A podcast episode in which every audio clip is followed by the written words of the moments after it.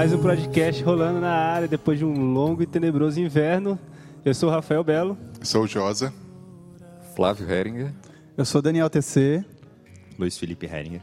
E eu sou o Felipe Schulz. Então, se você está ouvindo, você viu que a gente está com dois convidados. Apesar de que o Felipe não está querendo falar muito, mas uma hora eu acho que ele vai falar, vai ser forçado. Mas a gente está hoje com o Flávio, que é um amigo nosso. Ele é presbítero na Igreja Presbiteriana de Brasília. Você quer se apresentar um pouco, Flávio, só para o pessoal te conhecer? Falar um pouco.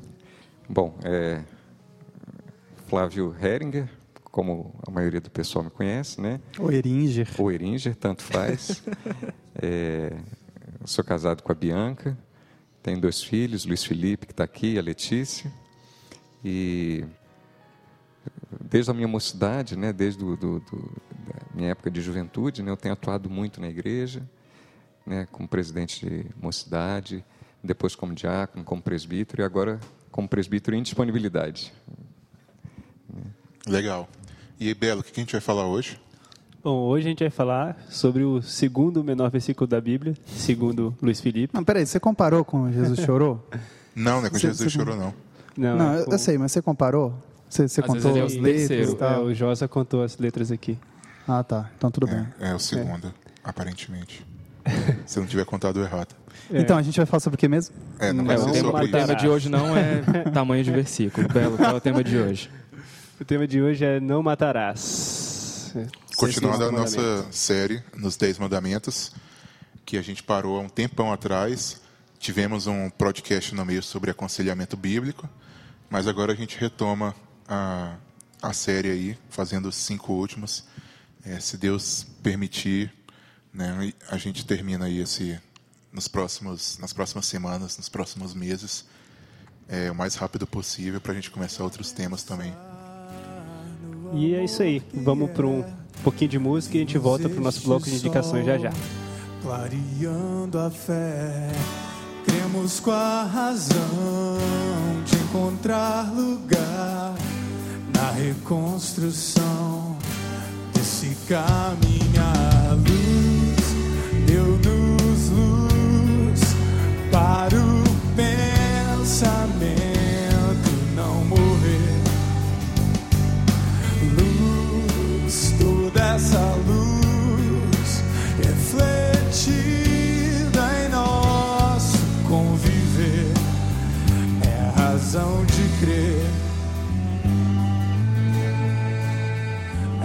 razão de crer.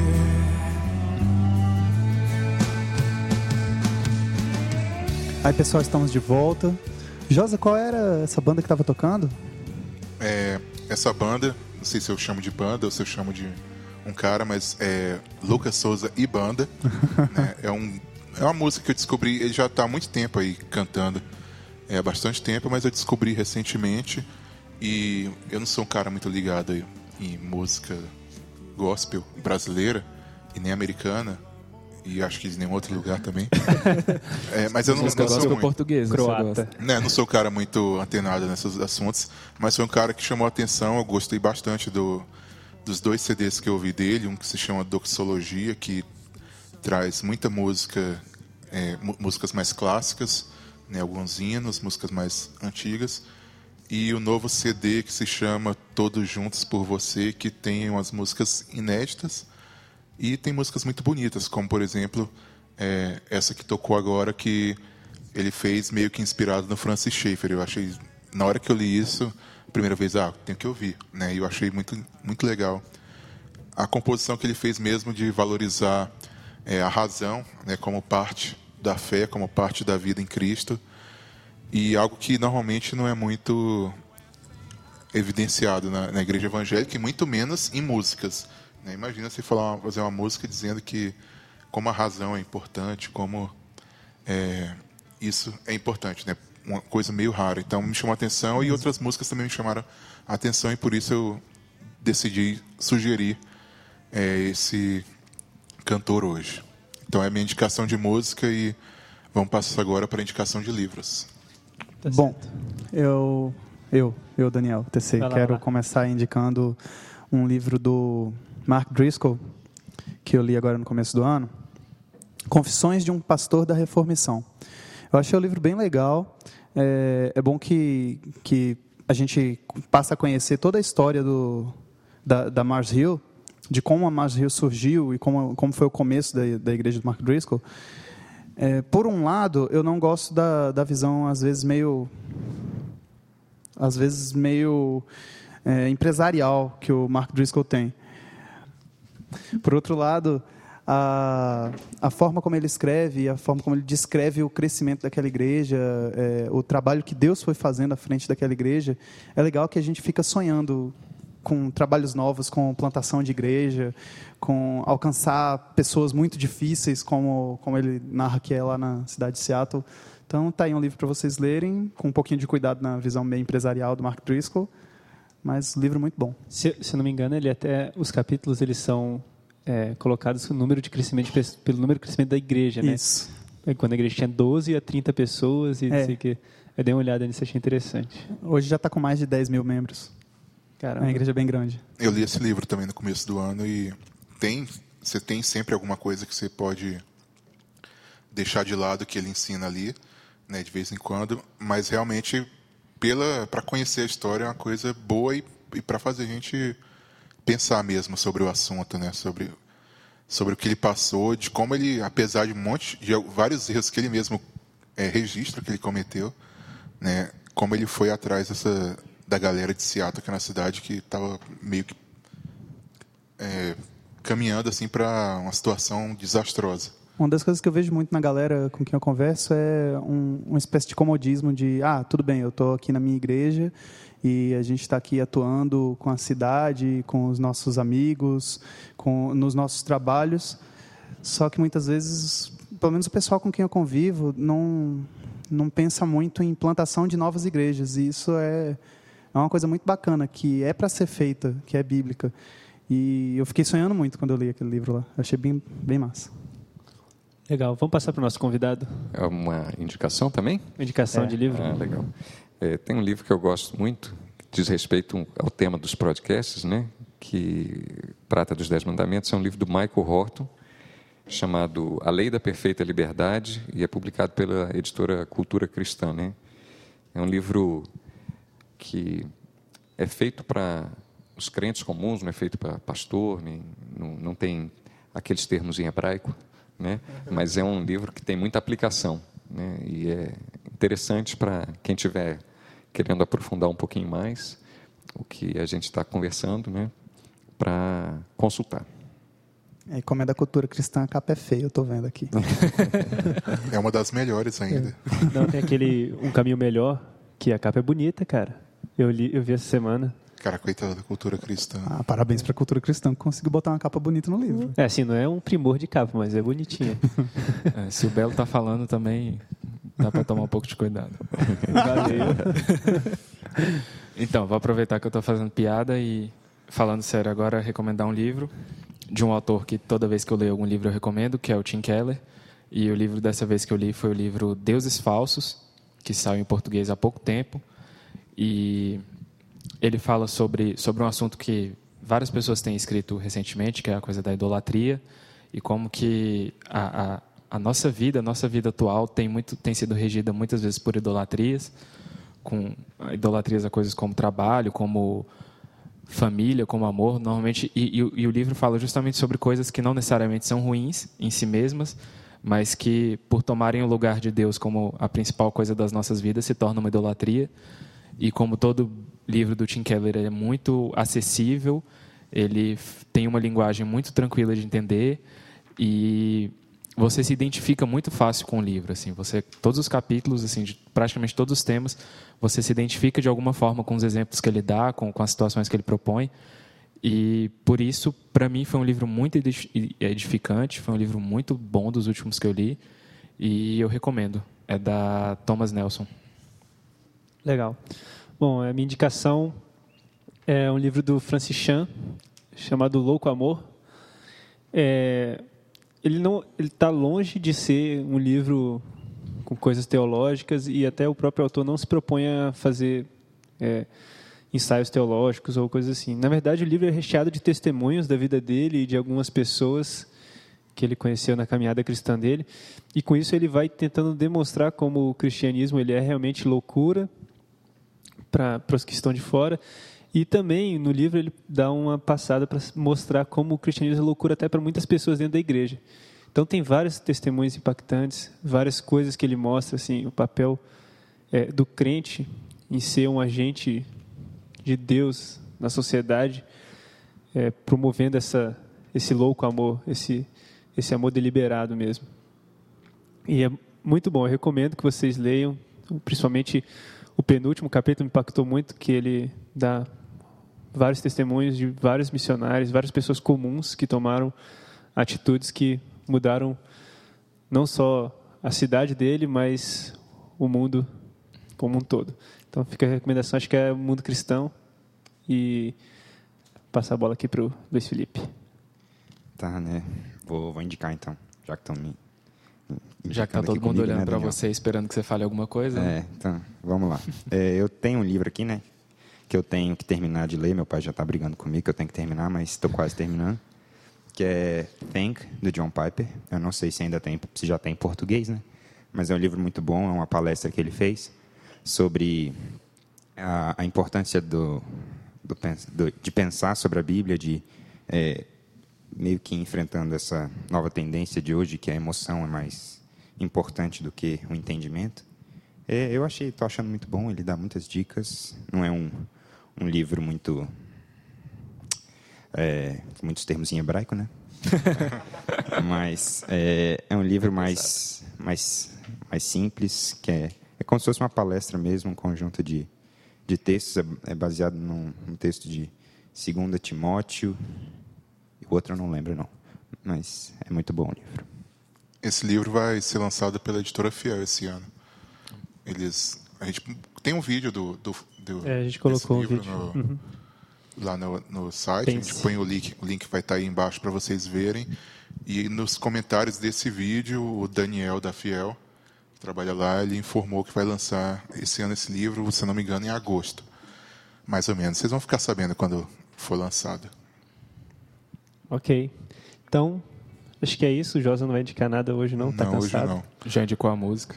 A gente quer a música já foi um esforço. tá certo. Então a gente volta daqui a pouquinho para nossa discussão. Fica um pouquinho de música aí. Até logo. Se nos deu, ele é o próprio Deus que vive em mim. Debaixo de suas asas eu me escondi. E o seu nome é maravilhoso. Glória ao príncipe da paz.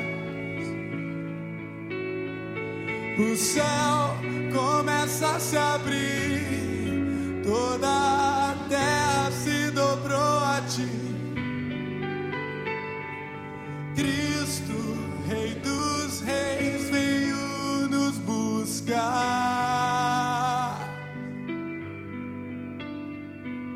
Leva-nos em suas mãos.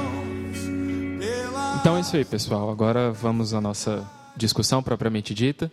E, Belo, oficialmente, apesar de todo mundo saber de qual, oficialmente leia para a gente o versículo. Êxodo 20, versículo 13, diz: Não matarás. Muito obrigado. Eu acho que esse é um verso que talvez muitas pessoas pensem assim, né? Ah, esse não é para mim, né? Eu acho que hoje a gente vai ver que não, é, não funciona bem assim. E aí, antes de gravar, eu estava comentando a história. Tem uma amiga é, minha e da, da Josi, minha namorada, que é, essa menina ela fala, falou para a Josi um dia que que a, a, gente tinha que ter o direito de matar pelo menos duas pessoas na vida. Duas? É, duas Só pessoas isso. na Só vida. E ela ainda criou um, é, e ela ainda criou uma, uma regra, né, que se tiverem duas pessoas querendo matar mesmo, então uma está livre e não vai ser considerada. Não entra na cota dela. É, não entra na cota dela. né? e, e, a gente comentando sobre isso, eu falei assim para ela, ó, o problema, para a Josi, eu falei para ela, para minha amiga, mas acho que quando eu encontrar, eu vou até comentar isso. Falei, o problema não é que a gente não vai querer matar, né? o problema é que a gente vai achar muito pouco. Né? Vai sentir assim, pô, só dois. E aí, provavelmente, alguém um dia diria assim, ah, eu acho que a gente deveria ter o direito de matar quatro. Eu acho que se cada vez aumentasse, ia ter um outro que ia falar, eu acho que a gente tinha que ter o direito de, de matar 20, sei lá, e, e por aí vai, porque é um mandamento que tem um motivo para estar tá lá, né, que envolve é, quem somos, que envolve um dos primeiros pecados. Né, e eu queria que. E a gente vai comentar um pouco sobre isso. Esse, tem coisa a falar? Esse, é, o, a história é, é, bem interessante, porque ela mostra, no fundo, o que Jesus ensinou, né?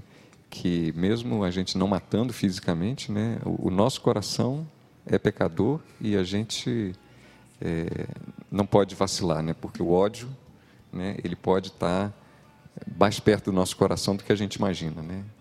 Então a historinha é bem interessante mesmo, porque no fundo, no fundo, é, você está lidando é com ódio, né? É com quantas pessoas você é, consegue se relacionar de uma maneira verdadeiramente bíblica, né? Verdadeiramente cristã.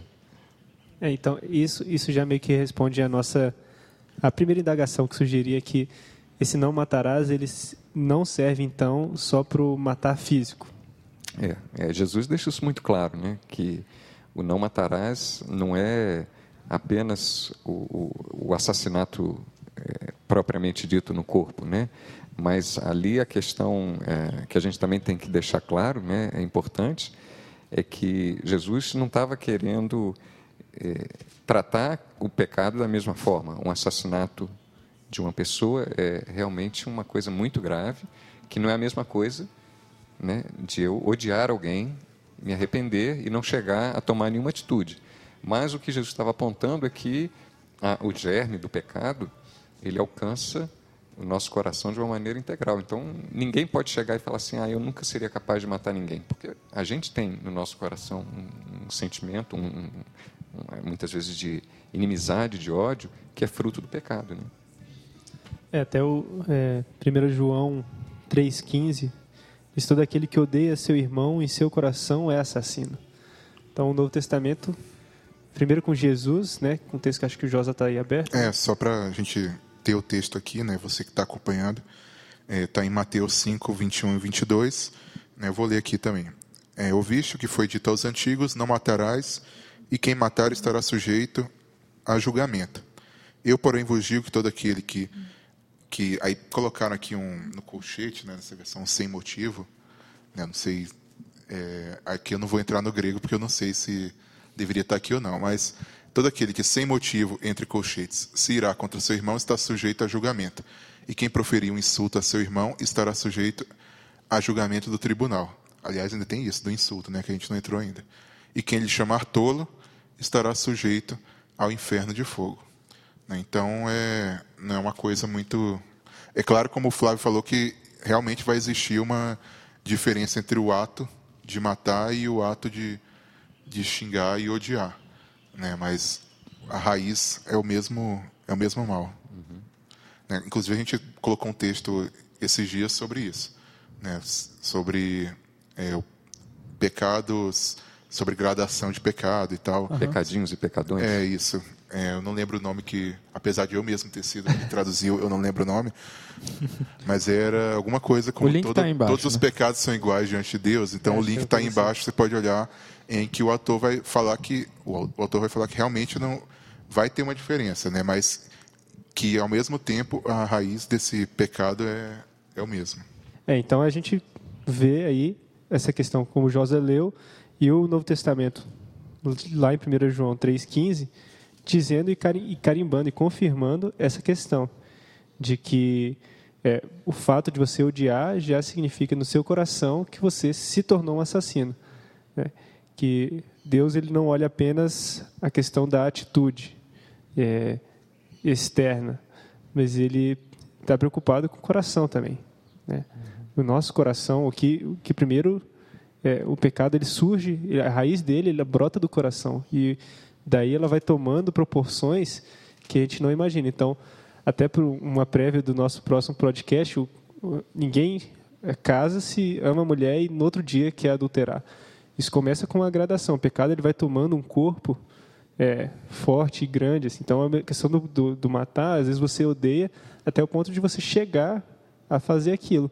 Porque nós, nós mesmos, não, nós mesmos não temos forças para lutar. A nossa força vem do Senhor.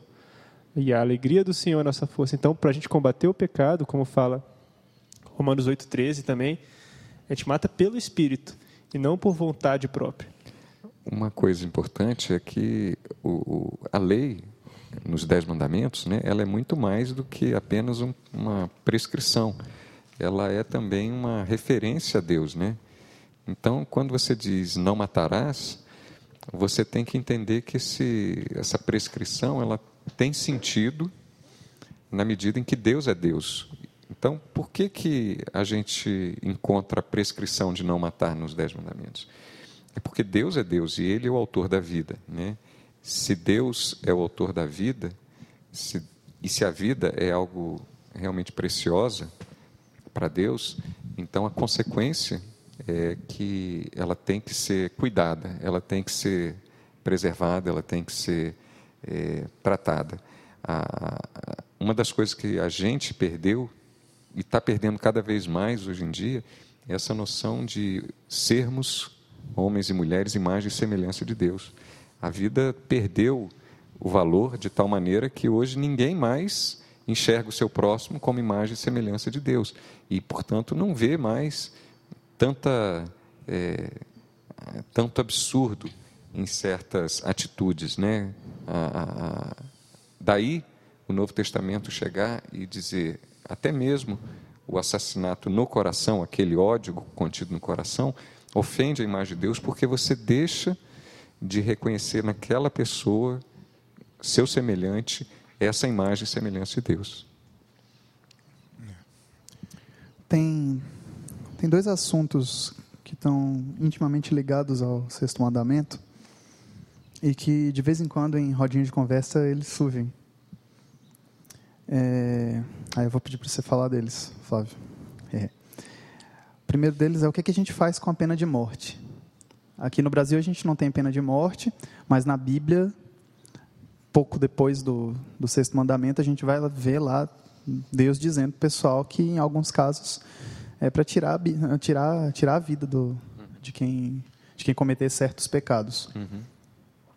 É, até o... o... pessoal apresenta como se fosse uma contradição. É, né? Então, ah, pessoal... ah, Deus falou não matar. O pessoal que não. Nossos amigos ateus. É, não, não matarás, mas ao mesmo tempo tem gente que tem que ser morta, né? Alguma coisa assim. É, um, um, esse é um tema difícil, realmente, né? Difícil porque os evangélicos, de um modo geral, é, adotaram muita, muito, essa linha humanista de é, defender né, os uh, métodos contemporâneos né, de punição e condenar a pena de morte de maneira muito simplista às vezes, dizendo: ah, não, é, Deus, é, se Deus, como eu disse, ama a vida, se o homem é mais semelhança, ninguém pode tirar a vida do homem. Mas a Bíblia também tem algumas passagens que a gente precisa levar em consideração. Né? Uh, uma delas é Gênesis Gênesis 9, 6, quando, logo após o dilúvio, Deus estabelece né, os termos de uma aliança, uma aliança com Noé. E Deus fala nesses termos: se alguém derramar o sangue do homem, pelo homem se derramará o seu. Porque Deus fez o homem segundo a sua imagem. Então, a, a, ali naquele texto de Gênesis 9,6, a gente vê uma prescrição. E é uma prescrição que ela é, de certa maneira, claramente referendada em Romanos, quando fala que a autoridade secular, as autoridades, o governo civil, né, ele tem o poder da espada, e o poder de espada, inclusive, para é, julgar tirando a vida, né, condenando a morte. Então, é, existem alguns versículos que deixam bem claro que há um sentido na pena de morte na Bíblia. Há um sentido na pena de morte e por mais que a gente não goste, né, pela nossa tendência humanista, é, a gente tem que considerar seriamente esses versículos. A gente não pode simplesmente deixá-los de lado e ignorar, falar isso aqui é coisa do passado, porque o Novo Testamento também dá margem para referendar tudo isso que foi dito. É, até, até por uma desculpa, até por uma questão desse, dessa filosofia humanista, ela vai gerar isso aí, porque o homem, se ele tratar a si mesmo, ele não teria esse direito. É, mas como o pecado, em última instância, ele ofende a um Deus, e é um Deus santo, é, e o Deus que institui essas autoridades, e o Deus que está no controle de todas as coisas, então é, faz sentido. Não, até você olhando para a Bíblia começa a fazer sentido também. Não é uma questão é, só nossa, porque realmente por nós é, o, o, homem ele quer se sentir confortável. Qual é o conforto? Que não exista isso. Né? Exatamente. É, é, a, a, pena de morte é algo que incomoda todo mundo, né? Incomoda até a nós cristãos, porque a gente não gostaria de se ver na, na posição de quem vai aplicar, né? na posição de árbitro, de juiz. Né? É, e eu, eu vejo é, que é uma preocupação de muitos cristãos. Se um juiz cristão tiver que tomar uma decisão de condenar alguém à morte, né? então ele se coloca nessa posição e aí prefere não considerar a pena de morte como algo legítimo. É, tem também até um pouco de, talvez um pouco de confusão. É, muitos cristãos vão usar esse argumento, né, vão usar o não matarás como argumento e vão confundir o papel do Estado, né, a função do Estado, com a atitude que ele tem que ter como cristão e da igreja. Né? Então, não, mas Jesus não falou para a gente perdoar. Né? E é verdade, né? a gente tem que perdoar, a igreja ela deve ser acolhedora e, e receber graciosamente, mas o Estado ele não, não tem esse chamado. Né? O, a, os representantes da lei, eles, o chamado deles não é esse. Né? Eles têm a função de realmente é, exercer a justiça, né? de, de como, como já, já foi dito, é, como é que eu vou dizer? De recompensar o bem e, e punir o mal. Né? Diferente da igreja. Né? A gente não pode misturar essas esferas. É, né? A, a me... família, a igreja, o Estado são esferas de autoridade diferentes. Cada uma tem suas é, competências, suas atribuições e tem uma autoridade que responde por cada uma delas. E quando a gente mistura a igreja com o Estado, a gente cria essa confusão, porque não é papel da igreja é, julgar civilmente né, as pessoas. É assim como não é do Estado Interferir. receber graciosamente pessoas e acolhê-las né, de alguma é, como se fosse parte de uma família. E nós só só teremos é, é, uma sociedade perfeita funcionando quando um rei perfeito, que é Jesus, que é o rei, sacerdote e profeta, a mesma pessoa, governando sobre nós em todas as esferas. Enquanto isso, nós temos que conviver com essa diferença de esferas. Exatamente. Eu tô, eu tô com um livro aqui do Arthur W. Pink, da editora Monergismo. O nome do livro é Os Dez Mandamentos. Que tem, ele, ele diz assim: é, ele está abordando o sexto mandamento e num dos parágrafos ele fala assim: comecemos apontando que nem toda morte de um homem é assassinato. Aí ele aponta que não é assim na execução da justiça, quando o magistrado sentencia o assassino porque ele está revestido de autoridade legal para condenar criminosos à pena de morte. E um pouquinho depois, no mesmo parágrafo, ele também diz: tampouco é, é assassinato o derramamento de sangue numa guerra justa passível de acusação de assassinato. Tampouco é o derramamento de sangue numa guerra justa passível de acusação de assassinato. Ou seja, ele, o, o Pink, nesse livro, ele está apontando que nem a pena de morte, nem o derramamento de sangue em uma guerra justa são, são coisas que a gente pode apontar como assassinato, como algo que está infringindo a, o sexto mandamento. Okay. E o que, que a gente faz com guerra?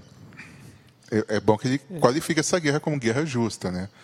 Então, embora a gente não, talvez não tenha muita facilidade em julgar o que é uma guerra, é, o que seria uma guerra justa, né? Eu acredito que é, sendo uma guerra feita por motivos corretos, de ter um país que está errado ali e um que está correto, é, em certo sentido essas pessoas serão também como é que eu vou dizer, vocacionadas a cometer esses atos, né, por um, pelo bem.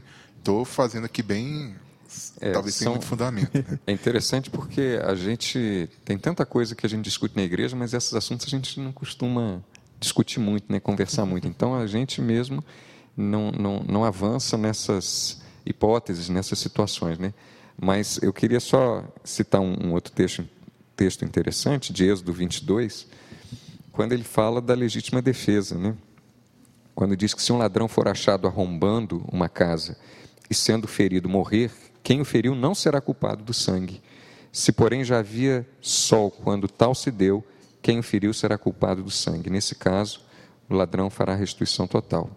Então, a, a, a Bíblia mesmo ela prevê possibilidades em que o assassinato ou a, o matar alguém é algo é, justificável, né? Como não só no caso de guerras do Antigo Testamento que a gente vê, mas também dentro da própria lei, assim como a lei previa também em Números 35 a, a cidade de refúgio, né?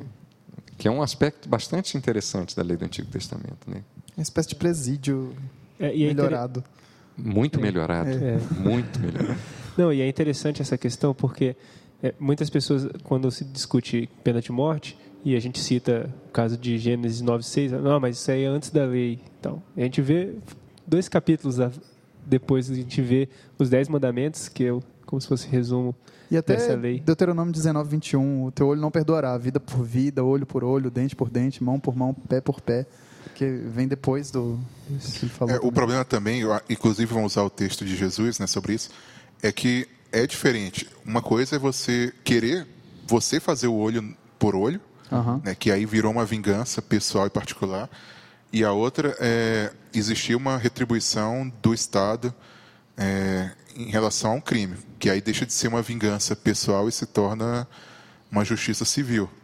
Né? E Que eu acho que é também um problema que muitos crentes têm em relação à pena de morte, é que eles pensam como se fosse uma vingança daquele que foi é, vitimado de alguma forma. Né? Ah, você está querendo se vingar, você está com ódio no coração. É. Né? E, E, se for e esse pode caso, acontecer, a pessoa está pecando. está pecando. É, mas o fato de estar acontecendo a pena de morte não vai estar sendo um erro. É, a, Tá. pena de, a pena de morte, é, tal como existe em alguns países, é algo que é feito com processo, né? Assim como a Bíblia previa que o assassino fosse levado a julgamento e houvesse acusação formal. Tinham que, eh, na, naquela época, no mínimo duas testemunhas para condenar alguém. Então, da mesma forma, qualquer legislação civil deveria ter um processo legal. É, a gente está falando da pena de morte em países ocidentais. Uhum. É, pena de morte onde há um julgamento justo, onde as pessoas têm a chance de se defender, tem um advogado. É, não... Inclusive porque o, o julgamento que a. Bíblia propõe, ela coloca aquela questão de três testemunhas. Eu acho que inclusive para não para evitar um caso de vingança Isso. pessoal, né, de serem pessoas de fora da situação dando uma que é diferente do que acontece em muitos países que têm pena de morte. Isso nos leva a uma, uma pergunta que eu acho que muitas pessoas estão se fazendo. É, num país como o Brasil, onde a gente tem casos aí, ainda mais a gente vivendo aqui em Brasília, onde o, a impunidade reina, é, seria, não é uma questão de legitimidade, mas de é, prudência, colocar a pena de morte em vigor? Essa é uma pergunta interessante. A maior parte dos eh, debates que eu já vi que trata a pena de morte, as pessoas colocam exatamente isso. Olha, pode até ser que a Bíblia recomende a pena de morte, ou in- incentive, ou diga que é, que é, é- é boa, mas a aplicação dela no Brasil seria inviável, porque o nosso sistema eh, judicial é corrompido, porque as- a, a- a polícia é falida, é corrupta, a- a- é muito fácil produzir provas falsas. Então, é, existe sim uma, uma, uma preocupação muito grande. E é uma preocupação que eu acho legítima, uma preocupação interessante, importante.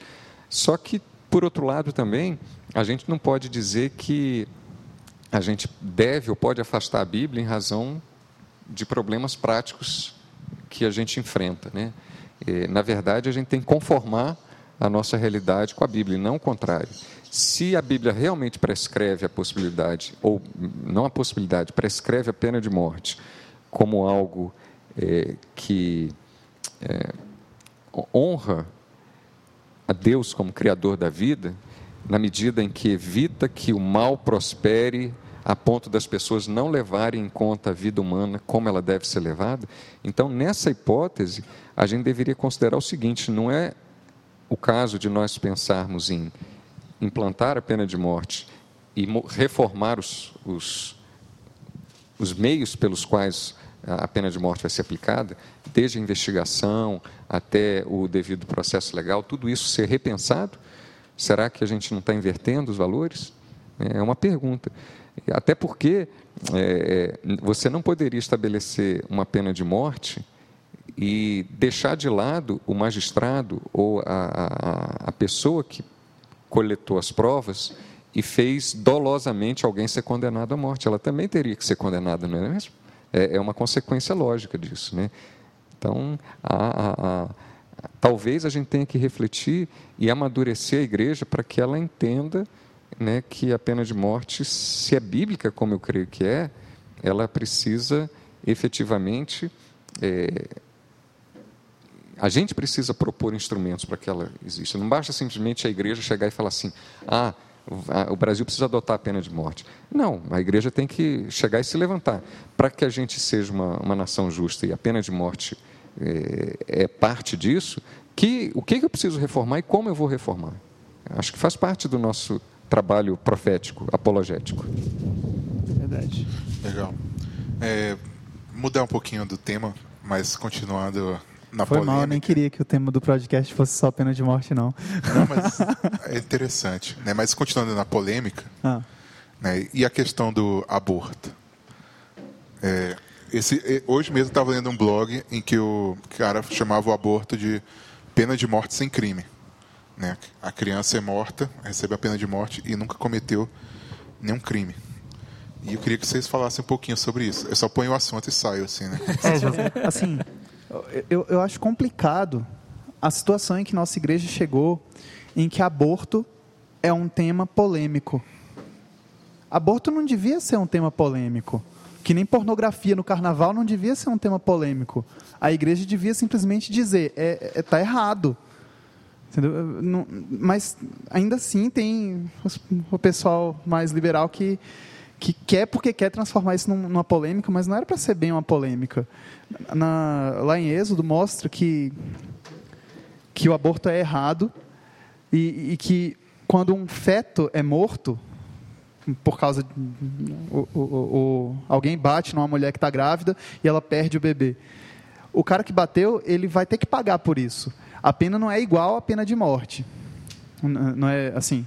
Não é igual a se eu tivesse batido em você e você tivesse morrido. Mas ele tem que pagar o que foi exigido dele. É Eu não- porque não isso acontece vou procurar também. você fala. Eu botei o, o assunto, mas isso acontece por uma coisa que o Flávio falou.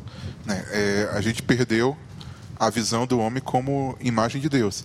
Então, a gente perdendo a visão do homem e da mulher como imagem de Deus, a gente tem que achar algum jeito de, de definir né, a pessoa como essa expressão que eu acho sensacional para não dizer outra coisa como pessoa humana né? então, então então como a gente perdeu Você, enquanto pessoa humana, É. não concorda com essa expressão. é, a favor das a, a pessoas nível de humanas. pessoa humana. É, então, como a gente perdeu essa, essa, essa conceituação de ser humano como imagem de Deus, a gente tem que. As pessoas têm que achar algum jeito de, de dizerem quando que uma pessoa, É se pessoa. torna uma pessoa, pessoa humana. humana. É, então, vão dizer que o feto lá, ele não é uma pessoa humana porque ele ainda não fez certas coisas que a pessoa humana faz. né? Olha só, olha só o que eu encontrei aqui. Está em Êxodo 21, a partir do versículo 22. Se homens brigarem e ferirem mulher grávida, e forem causa de que aborte, porém sem maior dano, aquele que feriu será obrigado a indenizar segundo o que lhe exigiu o marido da mulher, e pagará como os juízes lhe determinarem. Não tem nenhuma pena já prescrita. É assim, o que o pai daquela criança que morreu exigir, o homem que feriu aquela mulher vai ter que pagar. A Bíblia não contempla o caso em que a própria mãe mata o seu próprio filho no seu útero, Eu Eu acho, acho que ela nem considera essa é de situação. tão absurda que é essa situação. É, tem uma frase que eu tuitei há 40 mil séculos atrás, logo quando eu entrei no Twitter, Faz tempo, hein? é, que fala. Acho que é do Piper. Cara, Ela é evolucionista. Eu acho que era do Piper que fala que o local mais perigoso é, no mundo hoje não é, não são mais as favelas e os becos, mas o útero das mulheres ocidentais, alguma coi- alguma coisa assim. É, é onde ocorrem mais assassinatos. E realmente, né? Agora, você ia falar alguma coisa, Flávio? Não, ia, ia só comentar que essa questão do aborto, é, assim, talvez para a maioria da- da- da- dos crentes, é, talvez ainda seja um tema que não haja muita discussão com relação à condenação da prática do aborto. A discussão grande que eu vejo que está cada, cada vez mais tomando parte da igreja é quando a gente define a vida, né? E o- a questão do, do, do aborto, né? De um Por causa daquele geral. lance de célula-tronco também, que É, pra célula Quando que eu posso começar a fazer... é, eu- a, a partir de que momento eu não posso mais fazer a coleta de células-tronco, porque passa a ser vida humana, antes não era. Então, essa discussão toda, ela é uma discussão é, basicamente suscitada em função do conhecimento científico que a gente alcançou. Mas se a gente pensar que a Bíblia não é um livro científico, mas é um livro que trata tudo que a gente precisa para a vida prática, a gente tem que extrair da Bíblia os princípios. E na Bíblia, para mim, parece claro que a vida é dom de Deus e ela começa na concepção. Né? Davi fala né, que é, em pecado fui concebido. Ele, ele, ele já se considera é, ser humano, pessoa humana, né? eu enquanto pessoa humana, desde a concepção. Né? Então, é, é- é algo que a gente precisa considerar mesmo. É, e discutir dentro da igreja. Eu vi um- uma vez um, um pastor que defendia que não, a- a- a- o momento a partir do qual a gente deve proteger é o momento, no momento em que as células, o embrião, se é, acomoda no útero. Enquanto ele está solto, ele, ele ainda não é vida humana, né? porque ele ainda não, não tem as condições para se desenvolver. Então, são exemplos de discussões que eh, vão entrar na igreja e já, quer dizer, já estão dentro da igreja. Né? É, talvez seja um pouco também por falta de conhecimento mesmo da palavra, né? Uma mentalidade que não é formada pela Bíblia a respeito de quem de quem somos nós. né? Logo, logo no começo das institutas, Calvino vai dizer que o conhecimento, todo o conhecimento que nós temos ter, é, que podemos ter, é, ele vai ser formado pelo conhecimento de Deus e conhecimento de- do homem. Né? E a gente, da mesma forma que a gente abandonou o conhecimento de Deus, a gente acaba abandonando também o conhecimento do homem. Né? Inclusive, um pouco próximo desse assunto, né, existe aquela questão do, eh, de algumas tribos indígenas que matam eh, algumas ah, crianças que são consideradas eh, amaldiçoadas e coisas assim. E uma das defesas que a antropologia humanista vai colocar para essa prática é que a criança que foi assassinada ela ainda não participou dos ritos da cultura da sua do seu, do seu povo. Logo, ela não poderia ser considerada Uma a pessoa pessoa, humana. humana. É, e, e, e o que está por trás é a mesma questão do aborto, é a mesma questão do próprio assassinato em si. Né? É você considerar aquele que está sendo assassinado, aquele que está sendo odiado, como alguém que é de alguma forma inferior a você, ou, e você tomando uma É uma posição coisa meio meio que de Deus. assim, né? Né? É, Tipo, você tá você é uma pessoa, se eu disser que você é uma pessoa humana. É. É, e, e- e se a gente fala isso para o pro, pro feto, por que não para o idoso? Que chega num estado, às vezes, de senilidade que não consegue é, discernir. Né? Vale um- uma eutanásia? Uma Não, ortotanásia? não um participa mais da nossa cultura. não né? Participa mais um- da nossa cultura, não é capaz de se relacionar socialmente, né? ou, ou alguém que está com uma enfermidade muito grave.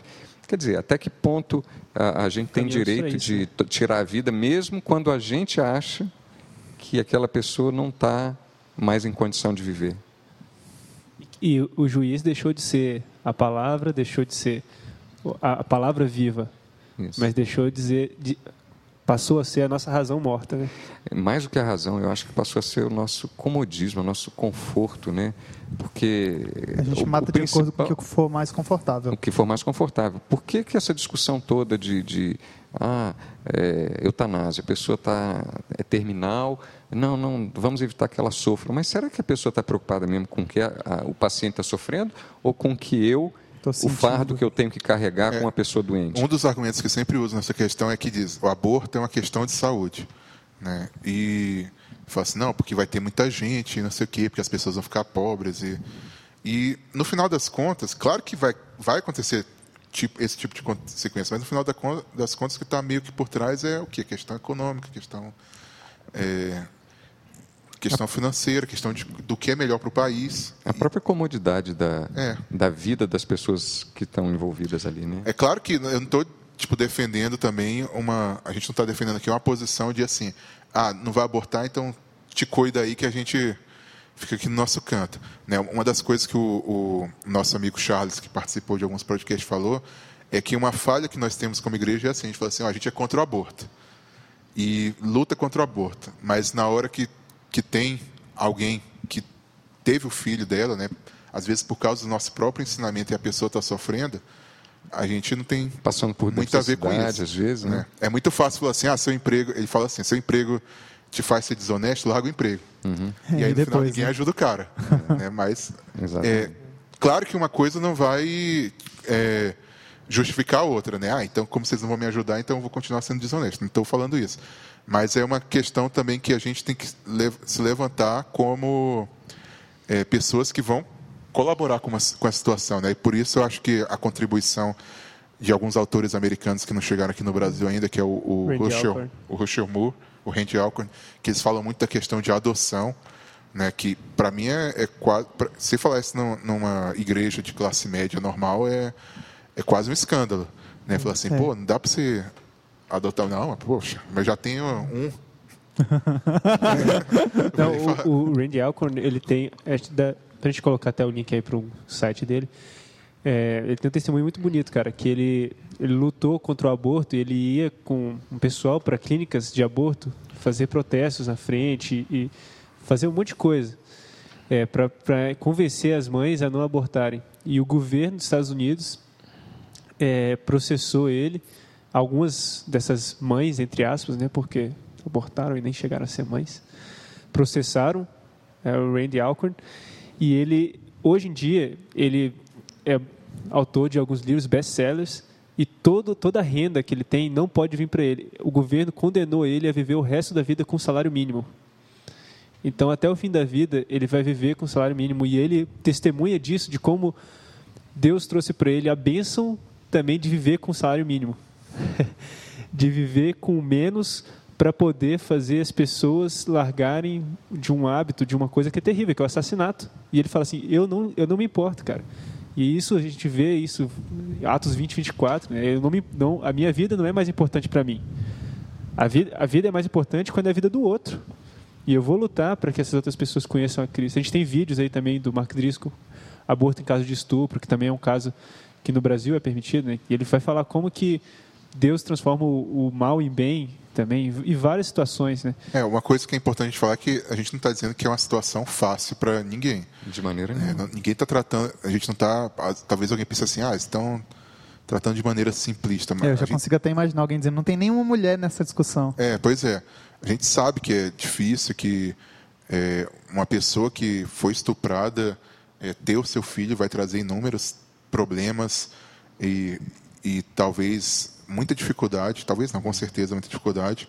Né? E, e é- são situações difíceis, mas é, a gente tem que olhar primeiramente para o princípio para ele estar é, iluminando é, toda essa questão difícil. É, e também a gente tem que tomar muito cuidado porque a gente está falando de um tema muito difícil, né? Mas a gente tem que lembrar da misericórdia de Deus, que aqueles que eh, de alguma maneira tiveram problemas no passado, né, não estão eh, não estão menos eh, distantes de Deus do que outros que pecaram de, de outras formas. Então, é importante a gente falar para, às vezes, pessoas que estão nos ouvindo e vão nos ouvir no, no, no, no podcast, que a, a mensagem de, de, graça redentora de Cristo, ela se aplica a todos os pecados, inclusive esses que nós estamos falando, de assassinato, é, a questão do aborto. Né? Em é, todos esses aspectos, a graça de Cristo é suficiente para perdoar e para justificar-nos perante é, Deus. Isso é uma coisa importante também que, que é, ainda bem que você falou isso, Flávio. É, talvez tenha alguém que esteja escutando a, a gente que se envolveu né, em algum tipo de coisa assim. Mas é, o objetivo não é te condenar por uma coisa que você já fez, mas é, realmente alertar a igreja para não tratar essa, esse assunto de uma maneira tão leviana, de uma maneira tão superficial. Se de alguma forma você se envolveu com isso, é, a graça de Cristo cobre esse pecado. Cristo morreu por esse pecado. Cristo morreu por assassinos. Cristo morreu por ladrões, por adúlteros, por mentirosos. Até por mim. Do qual por nós, nós, também fazemos é, parte, né? Porque somos parte. A gente, então... a gente, quando vê os dez mandamentos, a gente às vezes age como aquele jovem rico, né? É. Que falou para Jesus que não, desde a minha mocidade eu tenho seguido todo, todos os mandamentos, mas Jesus é, desmascara a gente, né? De uma maneira tão fácil que eu eu digo que eu acho que eu sou culpado de todos os, os, os pecados, né? É, de todos os pecados da lei porque a gente não tem como dizer que nunca odiou, que nunca adulterou, nem que seja em pensamento, que nunca furtou, nem que tenha sido de uma maneira indireta, né? quando a gente deixou de dar a alguém aquilo que lhe era devido e reteve, né? coisas desse tipo.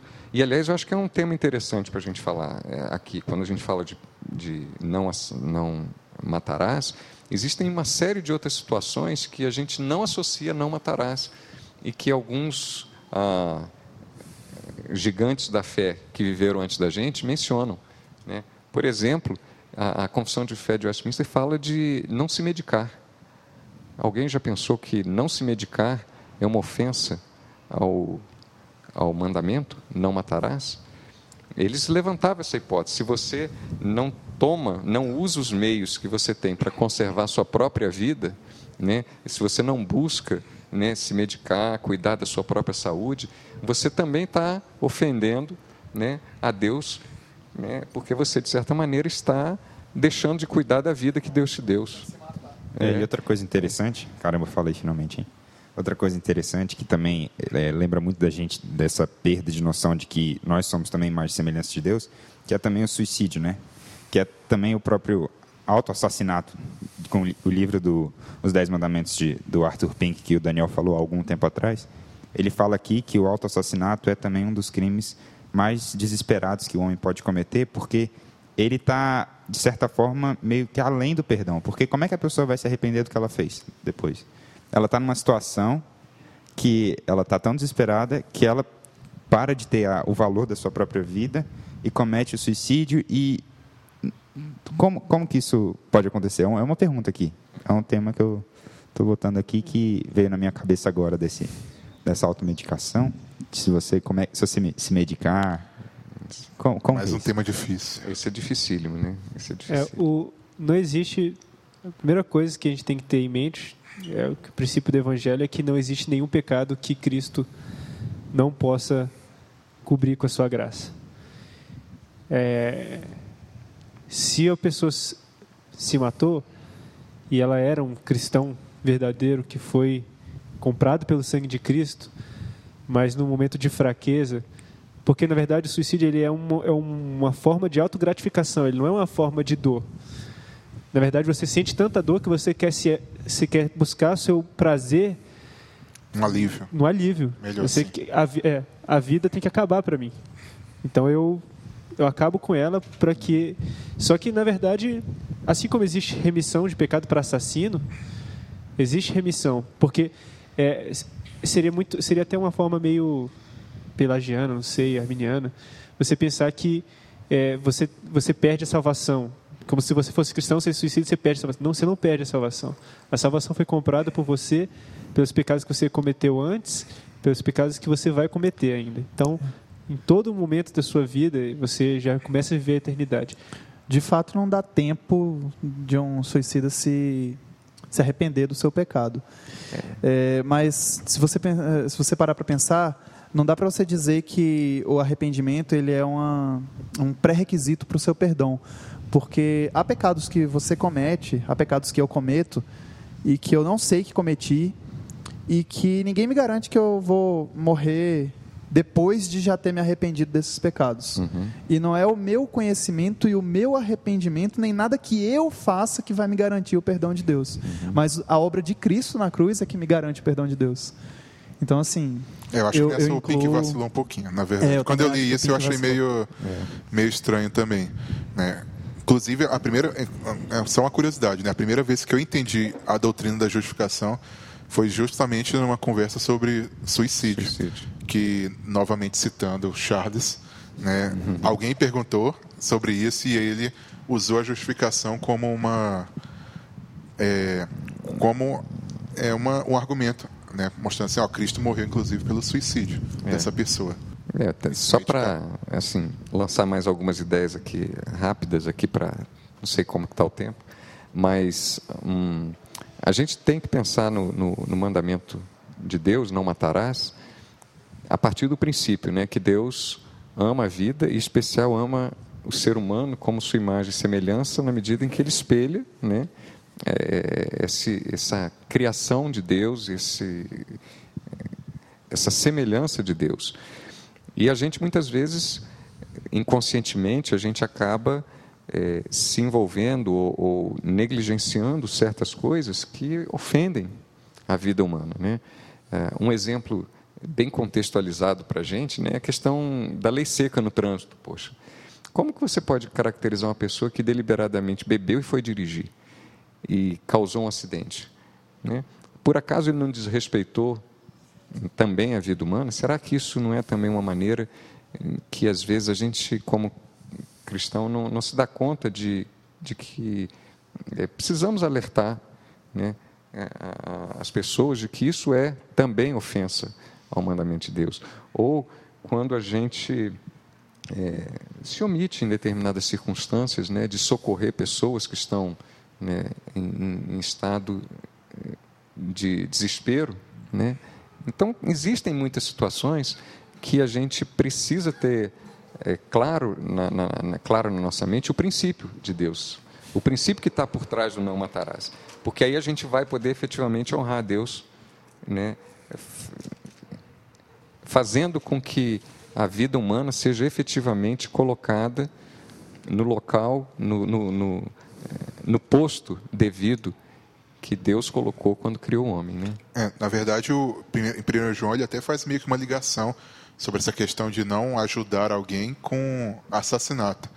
Né? No mesmo contexto em que ele fala de Caim, que é, assassinou seu irmão, em 1 João 3,12, logo em seguida ele vai falar: todo aquele que odeia seu irmão é assassino, que a gente já leu aqui, e aí continua, no 17.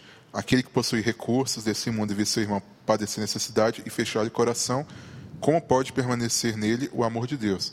Né? A ligação que João está fazendo aqui é, é a ligação de Caim, o primeiro assassino, que odiava o seu irmão, e aí ele fala: quem odeia o seu irmão é um assassino, e ele fala: se você eh, não ajudar aquele que está em necessidade, isso que é um desafio para todo mundo, você não ama. Quem não ama, odeia. Logo, você é um assassino. Você está lá ali junto com, com Caim. É uma, é uma coisa assim bem bem tensa assim, né? Bem difícil para a gente É, exato. de, de lidar. Por isso, inclusive, que eu falei naquele momento sobre eh, a questão do aborto, da gente não simplesmente ser contra o aborto, mas na medida do possível a gente providenciar meio para que as pessoas que vão passar dificuldades por não terem abortado, né, elas terem alguma forma de se sustentar, algum consolo, algum apoio, né, algum algo que só o evangelho dá. É, a gente, a gente falando isso, lembra, lembra que é algo que a gente comentou em outros, nos outros mandamentos que a gente já conversou, que normalmente eles são, são proibições, são, são negativas, mas que se relacionam de alguma forma com um lado, com algum aspecto positivo. E é justamente isso que o Heringer estava falando.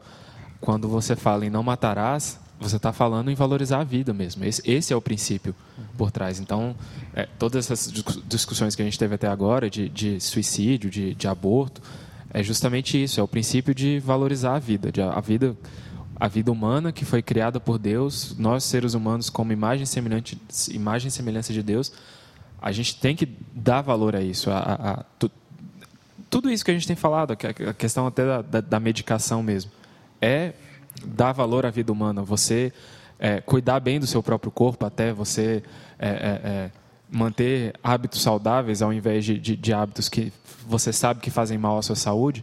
Então, é tudo isso é, é, é um mandamento à valorização da, da, da vida humana. Né? Não, não, não digo no sentido de, de, de conforto, mas no sentido de, de preservação da vida humana. Um, um, um, último aspecto que eu acho que eu queria tocar aqui também, que eu acho muito interessante, é que eh, na, na, na nossa sociedade a gente é, tem um sistema prisional que muitas vezes é quase que uma pena de morte em vida, né? Muita gente vai para a prisão para morrer lá, né? Seja morrer pela violência que tem dentro dos presídios, seja para morrer pelas doenças que são transmitidas dentro de presídios. Então, é, a gente como igreja, eu, eu creio que a gente tem deixado de tocar nesse ponto, né, que a, a, a gente precisa lutar, né, como povo de Deus, para uma sociedade mais justa que envolva, a, inclusive, uma reforma na, na, na, no sistema penitenciário que nós, nós temos visto aí na televisão, rebeliões e tudo. Todos conhecem o nosso sistema prisional, né? isso é conhecido. Mas a gente, como igreja, acha que isso é, não é um problema nosso. A gente é contra a pena de morte, mas esse mas não cuida das prisões. Sistema né? penitenciário a gente não se importa muito. Né? Exatamente. Então é, é, muito fácil a gente falar não, é, vamos preservar, não vamos condenar a morte, mas ninguém se levanta para dizer dos problemas, das injustiças que são cometidas e para reformar né, a, a, nossa forma de, de punição né, nas prisões. É, encerrando assim, é, como, a gente foi, como a gente falou antes, existe remissão para o assassino. A graça de Cristo ela é suficiente. A gente não, em nenhum desses mandamentos que a gente vai começar a partir de agora, esses não, não, não, não, é, a gente quer dizer que uh, não existe é, saída, né? A saída é Jesus e por pior que seja, por pior que pareça, se você é uma mãe que já abortou, se você é uma pessoa que já assassinou uma pessoa de verdade, não apenas odiando, mas e também odiando, a gente queria falar para você que a cruz ela liberta. Ela liberta você de viver com essa consciência pesada, ela liberta você de ter que ficar para sempre pensando naquilo que você fez. E agora você não vive ou não viverá mais baseado naquilo que você fez ou com uma consciência assim. Você viverá baseado naquilo que Jesus fez e que te liberta dessa consciência pesada. E o melhor dessa libertação é que não depende de você, né? Isso é que é o mais importante em toda essa discussão. Verdade. Então, gente, é, queria agradecer ao Flávio por tempo dele aqui. Queria que a gente pudesse falar mais e falar por muito mais tempo. É, apesar de ser o segundo versículo que... mais curto da Bíblia, rendeu bastante assunto e daria para a gente é, continuar é, aqui falando falar muito, muito mais. Muito mesmo, é, mas por uma questão de tempo, é, realmente a gente vai ter que terminar aqui. Inclusive porque eu tenho que devolver os microfones que a gente pegou emprestado para gravar. Mas queria agradecer ao Flávio pela participação dele e, e me despedir de vocês. E, e é, falar para vocês comentarem aí, deixarem comentários. Eu sei que o tema é difícil, tema polêmico, alguns que são polêmicos não deveriam, outros que são polêmicos realmente. E tenho certeza que muita coisa ficou de fora é, desse, desse pouquinho que a gente falou. Então, comentem, é, opinem, é, ponham dúvidas e a gente conversa aí na parte de comentários aí embaixo. Beleza? É isso aí. A gente vai tentar fazer um pouco mais rápido agora os podcasts. Depois a gente ficou um tempão parado. E é isso aí. É isso aí, pessoal. Um abraço para vocês. Valeu, gente. Obrigado pelo convite. O pessoal tá aqui olhando para mim, dizendo para me despedir também. Falou, pessoal. Até mais. Muito obrigado por ouvir a gente aí participar. Tchau também, né? Falou, galera. Tchau, tchau. Lugar de Deus que não está lá fora, mas sim